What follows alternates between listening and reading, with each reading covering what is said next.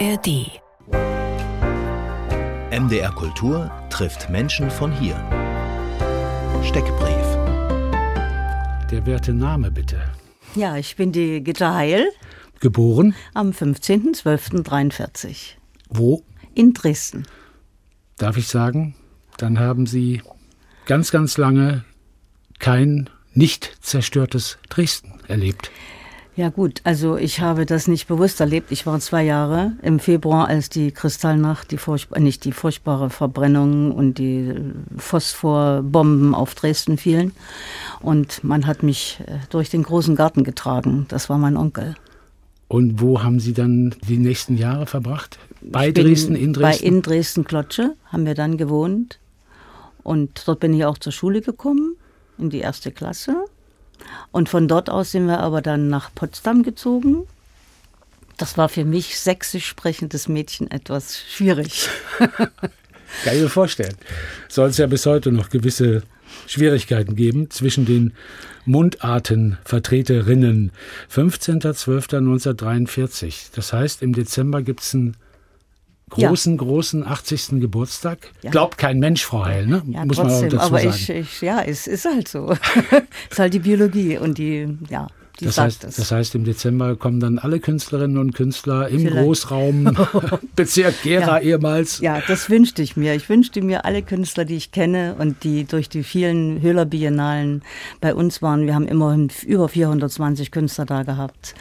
Wenn die alle meine Geburtstagsgäste wären, das wäre großartig. Da müssen Sie einen großen Raum mieten, dann könnte es klappen. Ja. Der Beruf bitte.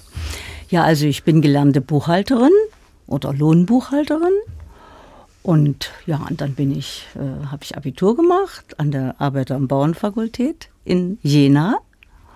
Und dann bin ich äh, an die Uni gegangen. Dann habe ich erstmal ein Lehrerstudium gemacht, Germanistik und Slawistik. Und äh, dann habe ich mein Diplom in Germanistik noch gemacht. Das habe ich noch dran gehangen. Ja, und dann bin ich halt sozusagen immer tätig gewesen in dieser Richtung und habe vor allen Dingen natürlich mich der Kunstförderung verschrieben gehabt. Und in den letzten Jahren halt frei gearbeitet Ja, und schon- in dem Verein gearbeitet lange, und ja. sich um die Kunst, äh, die Höhler Biennale gekümmert, von der noch zu reden sein wird. 20. Geburtstag feiert Mhm. die Höhler Biennale in diesem Jahr und der Verein, der sich um die Höhler kümmert, feiert 30. Geburtstag. Richtig, Das ja. gibt eine Menge zu besprechen. Was treibt Sie an? Ja, mich treibt eigentlich immer die Gegenwart an.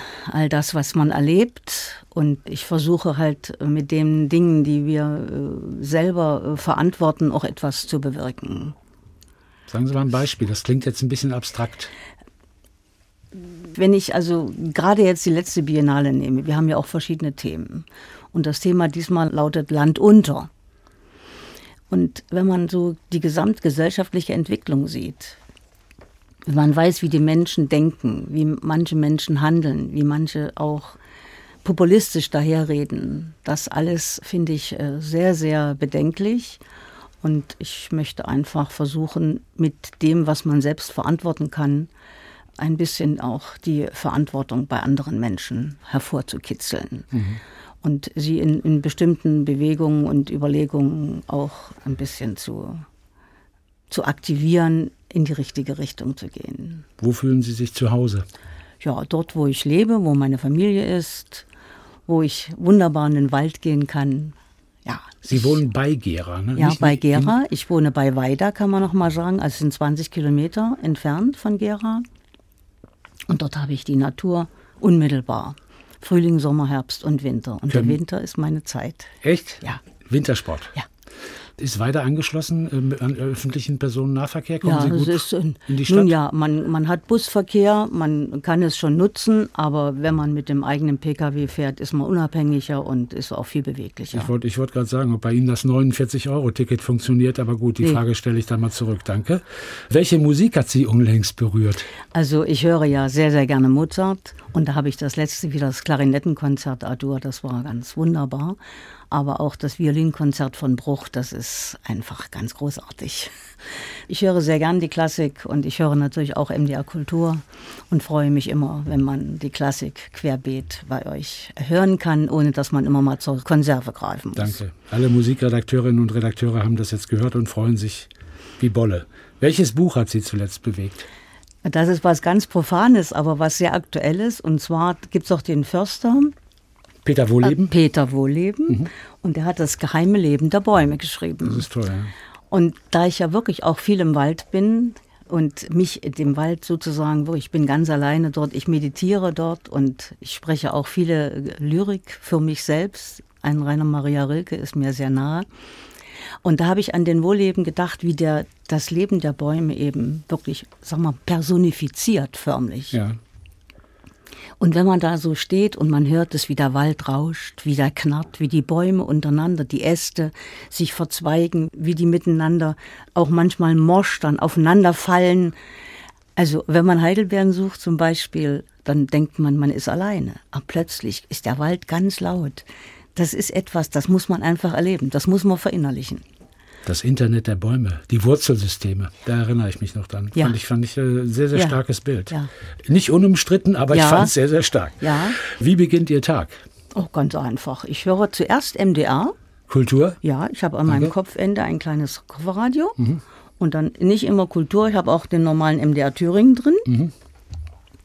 Ja, dann mache ich so ein bisschen leichte Gymnastik. Wann, wann, wann stehen Sie denn auf? Also ich stehe meistens um acht auf, manchmal aber auch in den trüben Tagen halb neun. Sehr gut.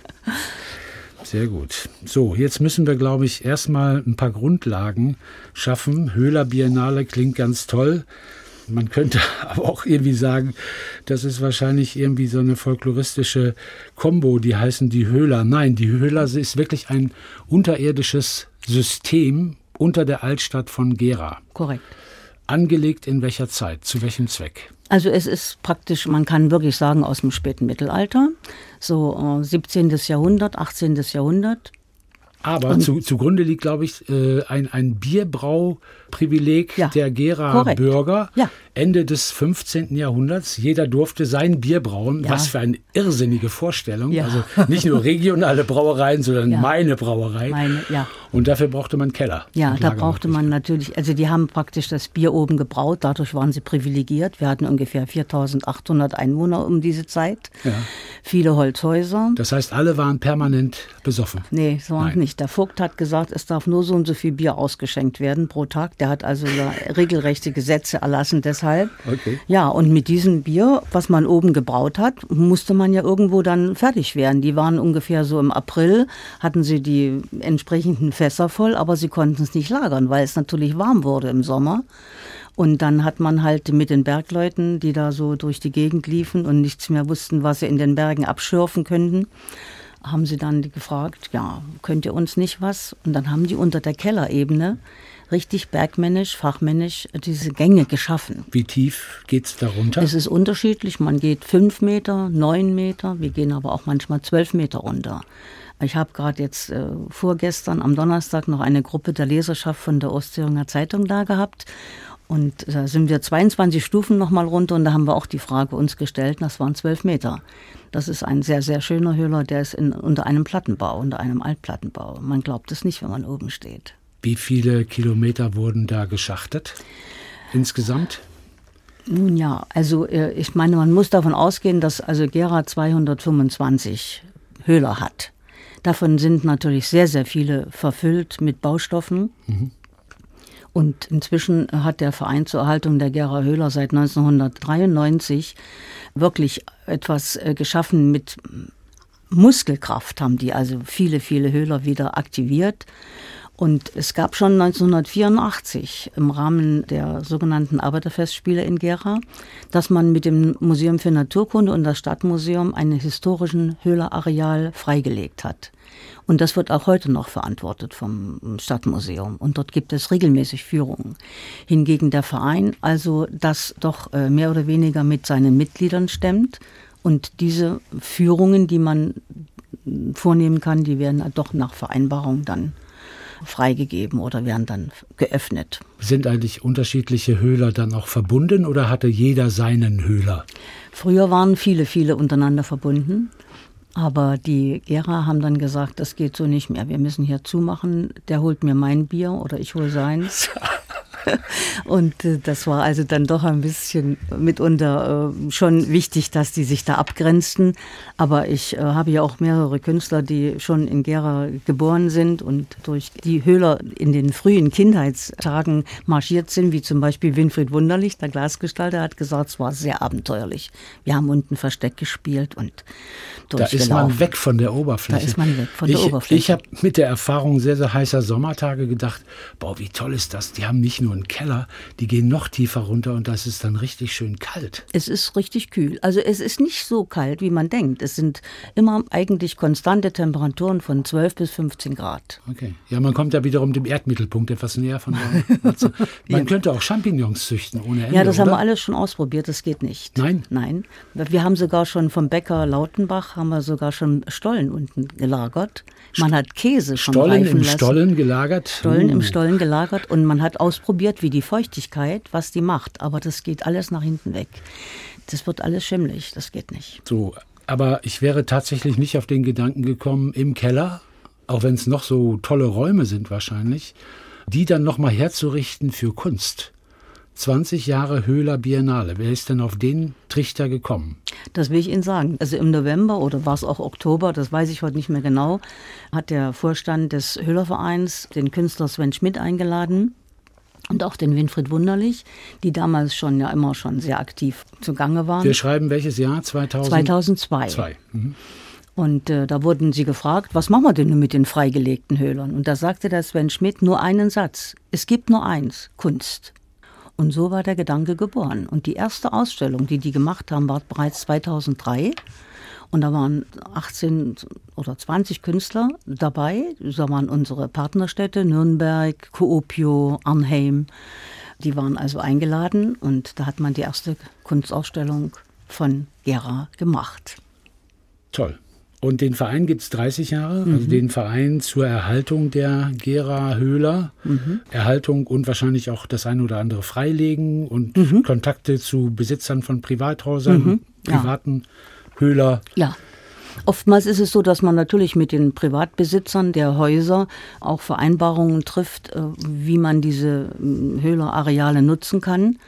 Und äh, es ist also wirklich so, wir haben natürlich auch die GWB Elstertal, die Wohnungsbaugesellschaft und die geben uns dann auch für die Zeit, wo die Ausstellung unten ist, das frei. Ja, die müssen also dann auch angeschrieben werden und dann machen wir eine Vereinbarung. Wir zahlen dann auch die Betriebskosten für die Zeit. Man braucht ja viel, sehr viel elektrisch Licht und das alles äh, verantwortet der Verein und wir haben bis dahin also sehr, sehr gute Erfahrungen auch mit den einzelnen Nochmal, nochmal eine Frage zu, zu, zu, der Ausstellung. Ich stelle mir jetzt gerade vor, ich gehe einmal runter unter den Keller, also in den Höhler, in einen Höhler und dann laufe ich, erlaufe ich mir die Kunstausstellung oder muss ich immer wieder rauf und runter mm -mm. in verschiedene Höhler, um, mm. mir die Sachen also anzugucken? Ich, ich gehe jetzt mal von dem diesjährigen äh, Beispiel aus. Wir haben also in zwei großen Arealen, das ist in der Greizerstraße 37, unterhalb des Museums für angewandte Kunst, das will ich nicht verschweigen. Das, das Museum hat auch einen Höhler, ist ja irre. Na ja, gut, aber... Ähm, kann man auch ein Depot machen, oder? Nein, nein das kann man nicht machen. Für Champignons Ja, das geht auch nicht, nein. Und für Kunst zu viel. Also in diesem einen Areal sind jetzt jetzt 15 Künstler zu sehen.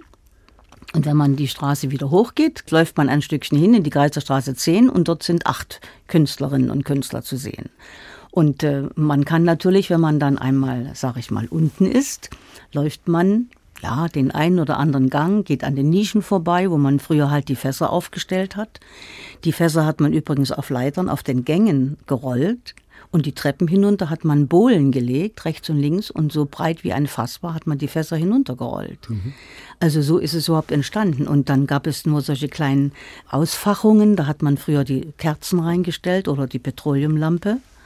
Also all das ist recht spannend und inzwischen hat man natürlich das ein, wirklich technisiert. Wir haben also sehr, sehr gute Elektroanschlüsse inzwischen. Wiederum ist es so, dass die Elektrik uns immer wieder ein bisschen äh, Probleme macht und fällt einfach aus. Ich, man geht heute Abend runter und morgen ist das Licht aus. Ja. Irgendwo ist halt ein kurzer. Und Notstromaggregate? das geht das nicht. Geht's nicht. Der Verein zur Erhaltung der Gera Höhler ist hoch dekoriert worden. 2017 vom äh, Deutschen Nationalkomitee für Denkmalschutz, die silberne Halbkugel. Also man fand das, was dieser Verein macht, äh, sehr, sehr wichtig und sehr, sehr wertvoll. Was mich mehr interessiert, Sie haben ja internationale Kontakte und Gäste. Mhm. Gibt es irgendetwas Vergleichbares in Europa, wo die Damen und Herren sagen, Mensch, das ist ja wie bei uns, wir haben auch so Katakomben, hm. in denen wir manchmal was zeigen, oder ist Gera da ziemlich einzigartig? Gera ist ziemlich einzigartig. Das ganze Areal ist wirklich einzigartig und die Künstler auch international, die kommen, die betonen jedes Mal, dass sie so etwas nicht erahnt haben und auch noch nicht erlebt haben. Und es ist immer wieder äh, erstaunlich, dass man mit solcher Selbstverständlichkeit, wie wir das inzwischen betreiben, dann doch auch bei den Besuchern selber, die natürlich auch aus unterschiedlichsten Ländern kommen. Wir haben also Niederlande da, wir haben die Schweiz da, wir haben Österreich und wir haben Spanien. Ich habe also auch äh, aus Dänemark waren Leute da. Und das ist also immer wieder äh, frappierend, kann man sagen, wie die einzelnen Besucher auf dieses Areal reagieren. Und das macht uns den Verein so, auch so stolz. Und deshalb geben wir nicht auf. Also wenn Sie sich Gera erlaufen wollen auf den Straßen, können Sie das gerne tun, aber unterhalb, da wird Gera wirklich absolut spannend und einzigartig. Die Biennale 2023 läuft bisher gut. Ja, sie läuft sehr gut. Sie ist eröffnet worden am 21.07. mit einer furiosen Eröffnung. Furios deshalb, weil ein Lichtdesigner Philipp Geist aus Berlin einen Zusammenschnitt von allen Höhler-Biennalen gemacht hat. Seit 2003 eben. Er hatte die Festplatte von uns bekommen und hat eine Lichtinstallation vom Feinsten uns geschenkt zum Geburtstag, 20 Jahre. Das war für alle so emotional. Das war so eine großartige Eröffnung in diesem Kultur- und Kongresszentrum, zu dem wir vielleicht noch einiges sagen können ja, nachher. Gerne in diesem Haus und mit allen Künstlern, die da waren. Und Bodo Ramelow, unser Ministerpräsident, hat das eröffnet feierlich. Wir haben vorher auch noch etwas zu der Reliefwand gesagt. Und dann hat er gesprochen und die Musik dazu, ein Saxophonist, Bernd Klinke aus Weimar, hat diese, diese Lichtinstallation musikalisch untermalt. Apropos Lichtinstallation, natürlich gibt es äh, schönste Eindrücke von, von Kunst, im, Kunst im Keller, also bei der Höhler Biennale, wenn farbiges Licht im Spiel ist. Ne? Das kann man, mhm. also da mhm. gibt es wirklich sehr, sehr eindrucksvolle, eindrucksvolle Bilder, kann ich mir sehr, sehr gut vorstellen. Die Höhler Biennale läuft noch bis zum 13. Oktober. Genau, das ist erstmal die Empfehlung und wir reden gleich weiter mit Gitta Heil, Projektleiterin der Höhler Biennale in Gera. MDR Kultur trifft Menschen von hier. Fragebogen. Frau Heil, haben Sie ein Vorbild oder eine Lebensmaxime? Ja, also mein Vorbild ist meine Mutter, das muss ich sagen. Herzensgute, arbeitsame, sehr disziplinierte Frau, die uns Mädels wirklich sehr, sehr liebevoll erzogen hat. Und so wie sie auch die Tage strukturiert hat, so habe ich, mache ich das heute noch. Was hat die beruflich gemacht? Die war Kontoristin. Das heißt, auch im Büro gearbeitet. So was Ähnliches, wie Sie dann gelernt so, haben. So ähnlich, was ich gelernt habe, ja. Welches Bildungserlebnis ist Ihnen in Erinnerung geblieben? Also äh, ich muss schon sagen, es gibt, gab ja sehr, sehr viele. Aber ich bin 1986 zur Warschauer Plakatbiennale gefahren.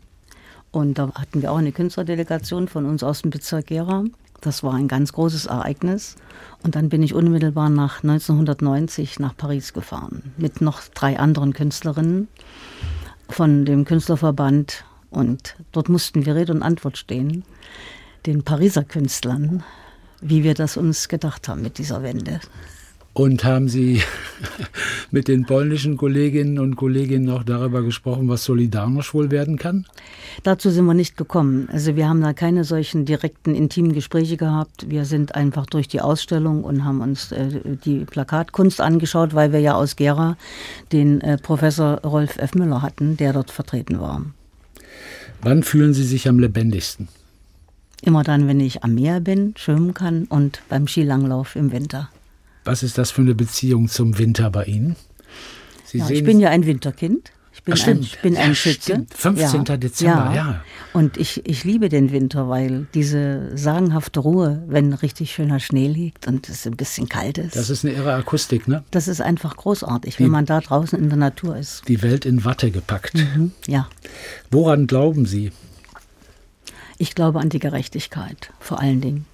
Definieren Sie Gerechtigkeit, Frau Also Heil. ich kann nicht leiden, wenn Feststellungen getroffen werden, die erfunden sind, die nicht der Wahrheit entsprechen oder nicht meinem Erfahrungswerten entsprechen.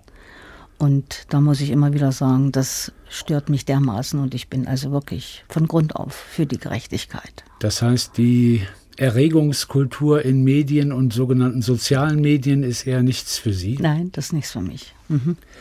Was finden Sie schwerer, anfangen oder aufhören? Das ist eigentlich fast egal, aber aufhören finde ich am schwersten. Sie dürfen wahrscheinlich auch gar nicht aufhören, Frau Heil. Vielleicht. Was wird dann aus der Höhler Biennale? Ich weiß es ja gar nicht. Ich weiß es auch noch nicht. Aber Sie wollten aus Ihrem Leben etwas machen. Äh, 1943 in Dresden geboren, dann mit den Eltern nach Potsdam gezogen und dann Schule. Acht Jahre oder neun Jahre? Was Mit Erfurt habe ich die Grundschule abgeschlossen. Mhm, Acht Dann- Jahre. Mhm. Und dann, dann, dann ich- Ausbildung. Und dann habe ich die Ausbildung gehabt bei VW Carl Zeiss in Jena. Genau. Und dann, Und dann bin ich äh, delegiert worden zur sogenannten Arbeiter- und Bauernfakultät. das ist eine Unternehmung sozusagen, eine hochschulvorbereitende Zeit für Arbeiter- und Bauernkinder gewesen, 1948 bis 1963. Da waren Sie sozusagen Ja. Der letzte, Der letzte Jahrgang. Jahrgang. Mhm. Und ich habe so viel Gutes von der ABF, der Arbeiter- und Bauernfakultät, gehört, dass Sie dem gerne noch was hinzufügen können. Wie war das in Jena an der ABF? Also das war eine vom Grunde her sehr, sehr gut funktionierende, wunderbare Lehranstalt. Wir haben einen super Lehrer gehabt. Wir haben einen Deutschlehrer gehabt, der hieß Herr Hönsch, der hat uns alle gestriezt. Was heißt das? Er hat, also mit der Lyrik hat er es immer gehabt und dann hat er auch uns Macbeth beigebracht, äh, Shakespeare und ich musste einen Aufsatz schreiben. Mein Mann saß neben mir damals schon und er war mit mir Student dort auch und ja, da wusste ich plötzlich nicht mehr weiter und da hat er das dann zu Ende geschrieben in diesem Aufsatz zu Macbeth. Ja, so war es eben auch manchmal. Da hatte ich halt irgendwie einen Blackout, ja. Ja, und früher waren andere Hilfsmöglichkeiten möglich. Scheinbar. Richtig. Wie viele Jahre sind Sie zusammen mit Ihrem Mann? Gut, ich bin zusammen mit ihm seit 1958. Donnerwetter. 59. Gibt es dafür noch eine 59. Bezeichnung für die Hochzeitstage dann? In welchem Bereich sind wir dann? Nun ja, also das äh, ist schon äh, eine ziemliche lange Geschichte. Sie wollten Lehrerin werden ursprünglich. Wieso sind Sie es dann nicht geworden? Ja, ich hatte einen Sprachfehler, also ich hatte eine solche, wie sagt man, linguale Fehlstellung. Und das war dann so, dass ich also da äh, nicht äh, sprechen konnte. Ich habe das also auch in den Praktika gemerkt und da bin ich dann zu so einem HNO-Arzt und der musste mir das dann bescheinigen. Ich konnte also nicht länger, sage ich mal, also ich hätte nie durchgehalten, jeden Tag sechs Stunden Unterricht zu machen. Ich habe also auch früher schon immer unter einer Bronchitis und einer Heiserkeit gelitten. Ganz schnell ging das, wo ich keine Stimme mehr hatte, von einem Tag auf den anderen. Und äh, ja, und so ist es halt dann gekommen. Und dann habe ich den Professor Joachim Müller, der damals Literaturwissenschaftler an der FSU war, Friedrich-Schiller-Universität Jena, mit ihm habe ich dann länger gesprochen und hatte gesagt, dann machen wir halt das Diplom. Und dann habe ich noch eine Diplomarbeit geschrieben in Germanistik. Und so ist es halt dann gekommen. Und dann noch eine Promotion und dann. Und dann habe ich noch promoviert, genau. Und das war eine vergleichende literaturwissenschaftliche Arbeit. Und Das hat also auch slawistische Gründe mitgehabt, denn wir hatten einen Professor, der war auch Slawist. Und ich habe also geschrieben zu Maxim Gorki und zu den deutschen Arbeiterschriftstellern. Gute Arbeit im, im Gute Rückblick? Arbeit, gute Arbeit gewesen. Ja, auch im Rückblick. Auch im Rückblick, ja. Ich kann das schon auch noch heute unterschreiben. So, und dann aus dem schönen Jena in das schöne Gera und wirklich viele, viele Jahre, nämlich 1975 bis 1990, Kunstreferentin bzw. Leiterin der Abteilung Kultur im Behördenhaus Gera und äh, im Rat des Bezirkes Gera Ja. tätig. Das ist eine lange Zeit. Das heißt, Sie kennen die Stadt und die Kulturszene aus dem FF. Kann ich ein bisschen sagen, ja. Und Sie hatten zusammen mit anderen ein großartiges Erfolgserlebnis mit der Eröffnung des Hauses der Kultur 1981. Ja. Der Kasten heißt heute Kultur- und Kongresszentrum, ja. glaube ich. Ja und bereitet nicht wenigen Menschen Schwierigkeiten, aber vielleicht gibt es ja wunderbare Lösungen. Was war das für eine Geschichte, bis es dann 1981 eingeweiht werden konnte? Dieses große Haus mit vielen Möglichkeiten. Ja, zunächst musste man natürlich im Stadtinneren einige Baufreiheit schaffen. Das, ja, das, ist das selten war, schwer gefallen. Ja, das war nicht ganz einfach okay. und es gab auch viele Proteste. Aber nichtsdestotrotz hat es dieses Haus dann doch geschafft und man hat natürlich über einen langen Bauzeitraum dieses Haus, es ist ein Haus, wenn man so will, was außerhalb des Planungszeitraums geschaffen wurde. Das bedeutet, wir mussten, also die, die entsprechenden Verantwortlichen, die mussten also all das, was planungsnotwendig war und bauseitig notwendig war, zusätzlich irgendwoher beschaffen.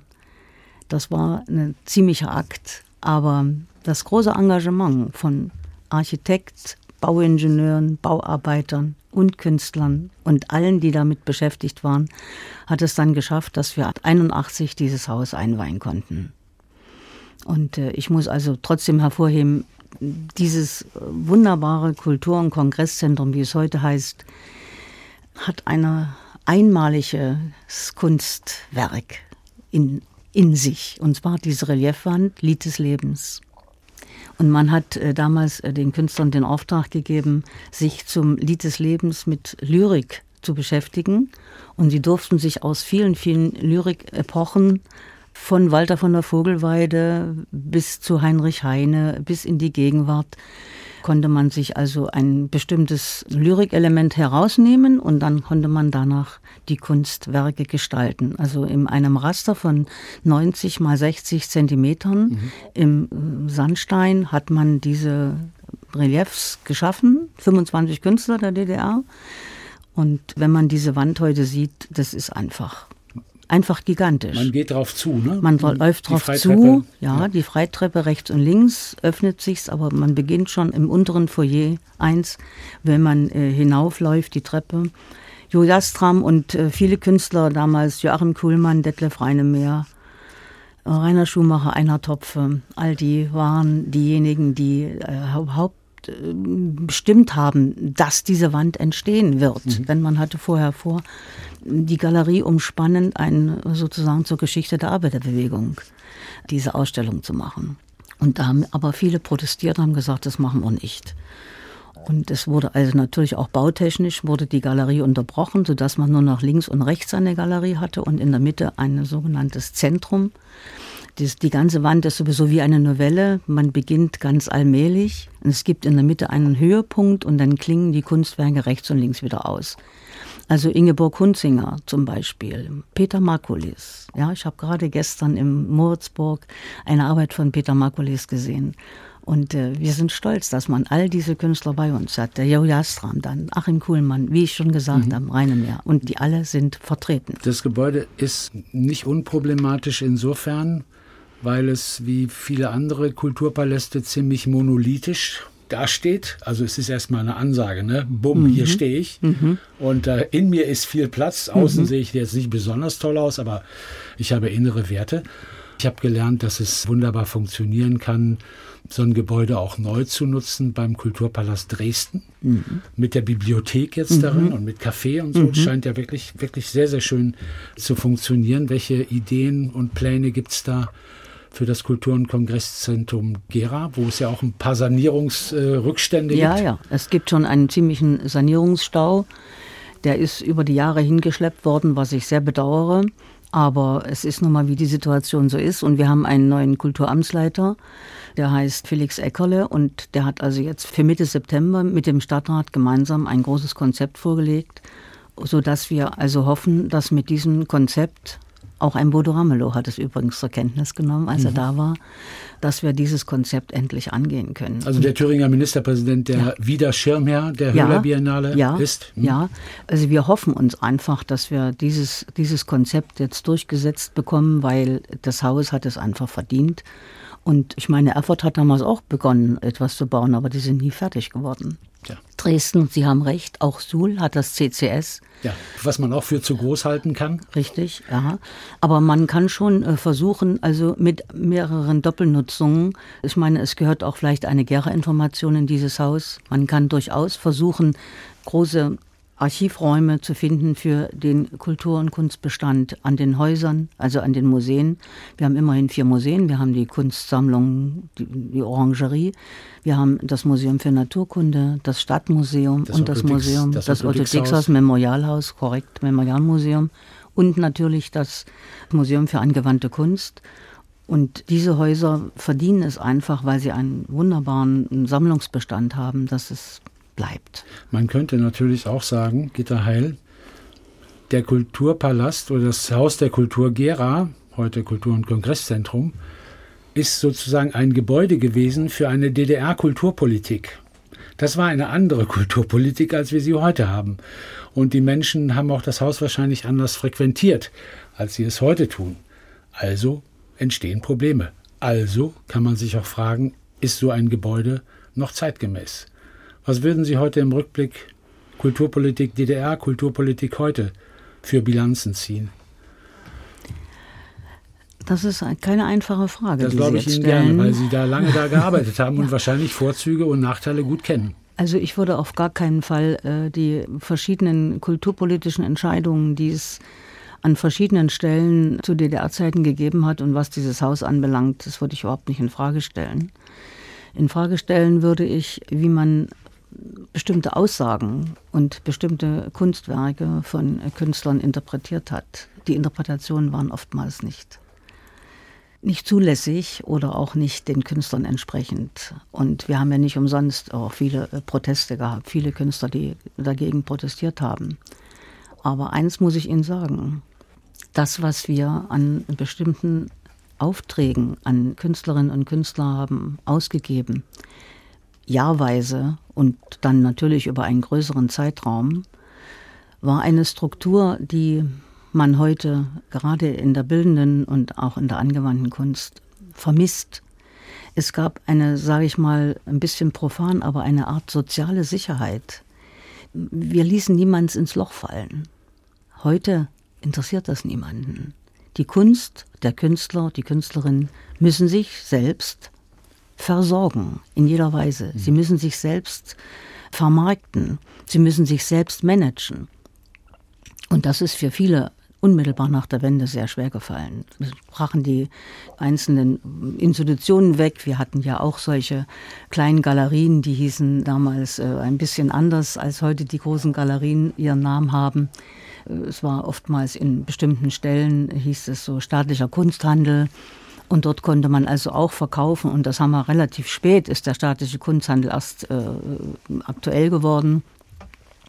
Aber wissen Sie, wenn so und so viele junge Künstlerinnen von den Hochschulen kommen und die werden in das Leben geschmissen, die fängt man nicht auf. Und ich finde es unverantwortlich, dass man nicht eine Möglichkeit schafft, äh, ein gewisses Entwicklungsstipendium den Künstlerinnen und Künstlern. Es gibt ja Stipendien in Hülle und Fülle, Frau Heil, wollen wir ehrlich sein. Ja gut, aber ja. man muss sich immer erst bewerben für ein Stipendium. Das stimmt, man kriegt es nicht nachgeworfen. Man kriegt es nicht nachgeworfen, man kriegt es also auch nicht vorbereitet. Mhm. Ich weiß ja, wie viele äh, Möglichkeiten wir gerade in, in Thüringen geschaffen haben, um solche Stipendien auch auszurufen. Äh, wir haben auch eine Kunstkommission gegründet damals, wo wir noch Kunst im öffentlichen Raum mitverantworten konnten. Das war alles beim Finanzministerium angesiedelt. Und ich war ja selber von 90 bis 94 im Ministerium und habe die Künstlerförderung, die bildende Kunst also mitgefördert. Und da weiß ich genau, was Projektförderung heißt. Ich muss noch mal auf eins zurück, wenn Sie gestatten, Frau Heil. Sie waren 1989 im Herbst 45 Jahre alt. Was für eine Idee hatten Sie von der friedlichen Revolution? Was für Erwartungen, was für Befürchtungen? Ich wollte, dass die Kunst und die Kultur und auch die Menschen einfach für sich erkennen, was es heißt, frei zu sein und was es heißt, mit dieser Freiheit verantwortungsvoll umzugehen. Dass man einfach begreift, wir haben natürlich eine ganz große Chance bekommen, Plötzlich konnten die Künstler nach Paris, sie konnten halt nach Amsterdam, die konnten nach Spanien, nach Madrid. oder Venedig. Also das war plötzlich eine, eine Errungenschaft, etwas ganz, ganz Neues. Aber sie mussten natürlich auch das nötige Kleingeld haben. Ja. Dafür. Und, und, Sie sind 1990 nach Paris gefahren und mussten sich unbequeme Fragen anhören ja. äh, von Kolleginnen und Kollegen. Äh, was habt ihr da eigentlich gemacht? Waren das äh, französische ähm, Salonsozialisten, die darüber getrauert haben, dass die Bürgerbewegung in der DDR den dritten Weg nicht geschafft hat? Oder was war damit gemeint? Nein, also äh, Salonmenschen waren das auf gar keinen Fall, sondern das waren ganz normale Künstlerinnen und Künstler, die mhm. uns da diese Fragen stellten. Denn sie haben gesagt, eins seid euch im Klaren. Also auch Nürnberger Künstlerinnen und haben das uns gefragt damals. Seid euch im Klaren darüber, dass das, was ihr an sogenanntes sicheres System hattet, was die Aufträge anbelangt. So etwas wird es nie wieder geben. Natürlich haben wir manchmal große Materialmangel auch gehabt. Ja, wir, manch ein Künstler, der wollte bauen, hat er bei uns äh, eine Tonne Sand bestellt. Dann hat er, haben wir ihm zum Heizen äh, Steinkohle mit besorgt und, und, und. Also ich habe ja viele Beispiele vor Augen, wie sich die Künstlerinnen und Künstler entwickelt haben. Und ich muss sagen, jeder hat für sich auch seine Handschrift behalten. Einer wurde mal gefragt, ne, was machst du denn jetzt nach der Wende? Äh, machst du nicht was ganz anderes? Da hat der Künstler gesagt, ein Bildhauer, ich werde überhaupt nichts anderes machen. Ich habe noch nie anderes gemacht als das, was ich in mir trage. Ich mache die Bildhauerei so wie bisher. Und so ist es auch geblieben. So, jetzt müssen wir über die 11. Höhler Biennale reden, Frau Heil, und schauen auf das Angebot 2023. Yvonne Gulbier sehe ich hier. Gerade. Yvonne Gulbier, aus Hildesheim, ja. Äh, sehr, sehr spannende Arbeit mit, mit Fäden, pink, mhm. pink beleuchtet. Mhm. High Noon oder der Tanz der Medusen zur Hochzeit. Ja. okay, Schlaraffenland, was ist das? Mhm. Brot und Brötchen Brot in Kala, Brötchen. Porzellan gegossen. Cosima Göpfert aus mhm. Apolda. Mhm. Sehr, sehr schön. Das wirkt natürlich in diesen Stollen, in diesen Gängen unterirdisch auch immer toll, weil man es wahnsinnig gut beleuchten und auch gut fotografieren kann, wenn man gut fotografieren kann. Wenn man, ja. Äh, Carsten Kunert, sehr, mhm, sehr witzig. Mit den so Negativmasken, ja. Kleine goldene Masken, die verlorenen Seelen unter der Stadt. Ja, ja wir hatten ja zu, im, im, im, Zweiten Weltkrieg waren das ja auch Luftschutzräume. Das kann ich mir vorstellen. Das war ganz schön heftig und daran hat er hier sozusagen angeknüpft. Das finde ich ganz, ganz toll. Ein, ein, ein hell erleuchtetes, äh, sehr, sehr archaisches Boot. Holz, Laufer, Holzgestänge ja. und, und mhm. dann bespannt. Mhm. Komm und trage mich fort von hier, habe ich völlig anders interpretiert, als sie es möglicherweise mhm. gemeint hat. Was gefällt Ihnen besonders gut? Ach so, ja. die Geister, die wir riefen, gefällt Ihnen, glaube ich, das gut. Ne? Gefällt von Claudia mir ganz Katrin gut Ley. von Claudia Katrin Ley, weil sie hat was versucht, was uns wirklich im Alltag immer wieder fährt. Na, wir, jeder nimmt äh, seine Plastik-Joghurtbecher zur Hand oder nimmt die Eierbecher oder was nicht auch immer, was ist alles, alles aus Plastik in mhm. der Küche, die, die ganzen Sprühflaschen. Und eines Tages äh, schütten wir sie weg in die gelbe Tonne. Ja, die gelbe Tonne wird abgeholt, auch das ist prima, aber dann sind sie erstmal aus unseren Augen verschwunden. Aber was wird damit später? Und die Geister, die wir riefen, kommen uns übers Meer wieder entgegen. Wissen Sie, wer super gut gepasst hätte zu, äh, zur Höhler Biennale? Aber wahrscheinlich haben die nicht davon erfahren oder so. Fischli und Weiß, ja, das die stimmt. beiden Schweizer. Ja. Mit dieser hinreißenden Arbeit findet mich das Glück. Ja. Gibt es ja auch eine ähnliche Arbeit jetzt von einer Künstlerin, die ja. Fragen, ja. die Fragen gestellt die Fragen. hat. Mhm. Unter einem Rettungsschirm. Genau, unter einem Rettungsschirm. Das ist ein Künstler, das ist der Alban Mara aus Basel. Pardon. Mhm, ja. Gut, bis äh, zum 13. Oktober kann man das Ganze sehen, die Höhler Biennale. Dann gibt es eine schöne Finissage dann auch. Korrekt, eine, eine Finissage am 13. Und, Oktober. Und da gibt es Preise. Preise werden verliehen. Mhm, mhm. Zwei Hauptpreise und ein Publikumspreis. Mhm, jawohl, ein Publikumspreis, den die Besucher mit ihrer Eintrittskarte in einem kleinen Abschnitt selbst votieren können. Sie schreiben da drauf, wer am besten ihnen gefallen hat. Und derjenige Künstler oder Künstlerin, die die meisten Stimmen haben, die werden am Ende in eine große Glastrommel geschmissen und dann wird es ausgesucht und ausgewählt sozusagen, heben wir dann. Und der Besucher, der sich also auch so äh, dann draufgeschrieben hat mit Namen oder Adresse, wird dann angerufen und kriegt dann vielleicht als Auszeichnung ein Dinner for Two oder was anderes Schönes. Im Keller? Im Keller nicht, nein, oh, sondern nee. nee, dann noch nicht. Ein Candlelight-Dinner im Höhler, ja, meine na ja, Güte. gut, ja, an sowas haben wir auch schon gedacht, aber das ist schon ein bisschen, ist schon ein bisschen heftig. Da muss man ja das ganze Essen runtertragen und dann fällt man auf der Treppe hinunter vielleicht. Das, äh, das wird nicht passieren. Ja, aber es gibt den, den Hauptpreis und den Besucherpreis und den Sonderpreis. Diese drei Preise, der Deutsche Installationskunstpreis zum siebten Mal seit 2011 und die Stifter sind die Sparkassen Kulturstiftung Hessen-Thüringen und die Sparkasse Gera Kreiz. Ich habe Sie vorhin gefragt, Sie haben mir netterweise geantwortet. Ich mache es nochmal öffentlich. Also was ist Installationskunst? Weil ich sehe eigentlich Skulpturen, ja. unterschiedlichster Form. Mhm. Hm? Und was ja. ist jetzt Installation? Haben Na gut, Sie, definieren ich, Sie es bitte nochmal. Ich sage ganz kurz, es ist eigentlich ein klassisches Ready-Made. Ne? Alltagsgegenstände werden genommen und werden zu einer neuen Aussage zusammengefügt. Mhm. Sie werden vor Ort installiert. Sie werden temporär, also für eine bestimmte Zeit dort zu sehen sein und werden ausgeleuchtet und werden von den Besuchern so angenommen. Und der klassische Vertreter der Installationskurs ist ja nicht umsonst Marcel Duchamp, der 1913 bereits das Fahrrad erfunden hat oder die Fontäne. Frau Heil, alles ist zeitlich definiert. Ihr 80. Geburtstag beispielsweise im Dezember. Der wird groß gefeiert. Und dann machen Sie einfach weiter? Vielleicht. Eine werde ich noch machen, vielleicht. Die zwölfte machen Sie noch? Ja. Gibt es denn willige Nachfolgerinnen und Nachfolger oder? Wir sind da schon sehr am Suchen. Das Problem ist, dass der Verein also eine rüstige Rentnerin oder Rentner braucht, weil die Gelder dafür, die sind einfach nicht vorhanden. Man kann niemanden mit einem monatlichen Salär ausstatten.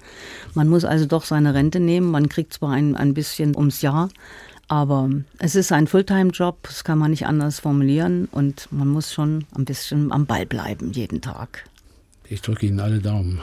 Geht da heil nicht nur für die elfte Höhler Biennale in Gera, sondern auch für die zwölfte. Einen wunderbaren 80. Geburtstag im Dezember, einen wunderbaren Winter mit Schnee. Ja, dafür für das Winterkind ja. geht er heil und viele engagierte Mitstreiterinnen und Mitstreiter bei der Höhler Biennale und Gruß auch an die Kolleginnen vom Verein zur Erhaltung der Höhler. In auf Gera. alle Fälle. Auf das, noch, auf das noch einige Strecken vielleicht freigelegt werden ja. können. Würde ja. mich auch sehr, sehr freuen. Vielen Dank. Das war MDR Kultur trifft in der Redaktion von Angelika Zapf. Mein Name ist Thomas Bill und in der kommenden Woche ist Jens-Georg Bachmann zu Gast, Chefdirigent der Erzgebirgischen Philharmonie Aue und Generalmusikdirektor des Eduard von Winterstein Theaters, das in die Achtung 131. Spielzeit startet. Alle unsere Gespräche finden Sie auf mdrkultur.de und in der ARD Audiothek.